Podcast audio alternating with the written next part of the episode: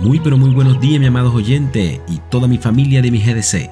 Feliz de saludarlos en esta mañana y dándoles la bienvenida a este devocional llamado Día a Día con Dios, fabricando historias que bendigan tu vida y que fortalezcan tu comunión con el Padre. Dándole la bienvenida a este mes de agosto, el cual desde ya lo colocamos, oh Padre Celestial, en tus poderosas manos. Y recuerden que la palabra de Dios dice, el gran amor del Señor nunca se acaba y sus compasiones jamás se agotan. Cada mañana se renuevan sus bondades y muy grande es su fidelidad. De manera que no te aflijas, porque este mes es especial para ti y tu milagro está por llegar. Hoy traigo para ustedes una anécdota, la cual nos bendecirá de gran manera. Por eso decidí llamarla Blanco o Negro. Cuando estaba en la escuela de primaria, tuve una gran discusión con un chico de mi clase. He olvidado realmente de qué se trataba la discusión, pero nunca he olvidado la lección que aprendí aquel día. Yo estaba convencido de que yo tenía la razón y él igual estaba convencido de que yo estaba equivocado y él tenía la razón. Así que la profesora decidió enseñarnos una lección muy importante. Así que nos hizo pasar al frente de la clase y nos colocó a él a un lado de la mesa y a mí al otro. En el centro de la mesa había un objeto muy grande y redondo. Pude ver claramente que el objeto era negro, así que esperé a la pregunta de la profesora y le preguntó al chico, ¿de qué color es el objeto? Blanco respondió él. No podía creer que dijera que el objeto era blanco, cuando era obviamente negro.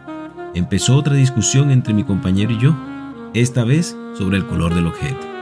La profesora me dijo que me pusiera donde estaba el chico y le dijo al chico que se viniera donde estaba yo. Así que cambiamos de lugar. Cuando me ubiqué en el lugar donde estaba él, me preguntó de qué color era el objeto. Me quedé callado por un momento y ahí con pena tuve que responder, blanco. Era un objeto con los dos lados de distinto color y desde el punto de vista de donde yo estaba era blanco y desde el punto de vista de donde yo había estado era negro.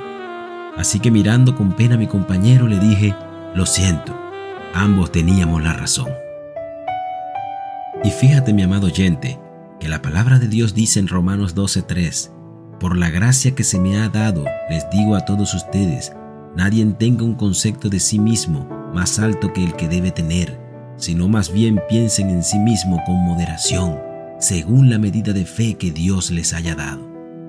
Y muchas veces creemos tener la razón en todo, y otras tantas confiamos en la razón y el pensamiento dicho por otros, causando en ti juicios y conductas hacia tu prójimo, pudiendo llegar incluso a juzgar o hablar mal o incluso a no querer ni determinarlos. Hemos llegado a ser tan ligeros en estas conductas que no nos damos cuenta que con ello murmuramos y pecamos con nuestro hermano, olvidando que Dios nos llama en Efesios 4:29, ninguna palabra corrompida salga de vuestra boca, sino la que sea buena para la necesaria edificación, a fin de dar gracias a los oyentes. De tal forma que en esta historia nos llama dos cosas, y la primera es que debemos ver las cosas desde puntos de vista diferentes antes de arremeter con nuestro hermano, pensando que nuestra razón es absoluta. Y la segunda es a no ser arrogantes y a reconocer nuestros errores, porque la palabra de Dios nos enseña que Él se opone a los soberbios y favorece a los humildes, siendo esto un rasgo de carácter clave que debemos poseer todo aquel que siga a Jesucristo. De modo que todo cristiano debe poseer la virtud de la humildad pero debe hacerlo de manera que glorifique a Dios. Según las Escrituras, Dios resiste a los altivos y proporciona gracia a los humildes. Por eso debemos llenarnos de gracia divina de Dios y dejar de lado nuestro orgullo y arrogancia, siempre siguiendo los mandamientos de Dios y Él nos proporcionará la paz que deseamos siempre. Por eso hoy, amado oyente, puede que tal vez estés peleando con tu familia, con tu hermano o con un amigo solo por creer que tú tienes la razón, llevándolos a distanciarse y a mantenerse lejos el uno del otro.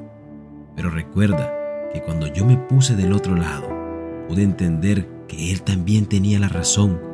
Y solo cuando nos damos cuenta de que el otro también tiene sus argumentos y su perspectiva, entonces entendemos que nuestra razón ya no es tan clara y tan lógica como al principio. Así que te invito a llamarlo, a buscarlo, darle un abrazo y a decirle, sabes, ya no importa el qué y el por qué, solo importa la hora y el perdón. Perdona mi conducta mi lejanía y mi arrogancia, y sigamos caminando juntos como hermanos, porque la palabra de Dios dice en Juan 13, 34, 35, Este mandamiento nuevo les doy, que se amen los unos a los otros, así como yo los he amado. También ustedes deben amarse los unos a los otros. De ese modo todos sabrán que son mis discípulos, si se aman los unos a los otros. Dejo esta pequeña oración para ti.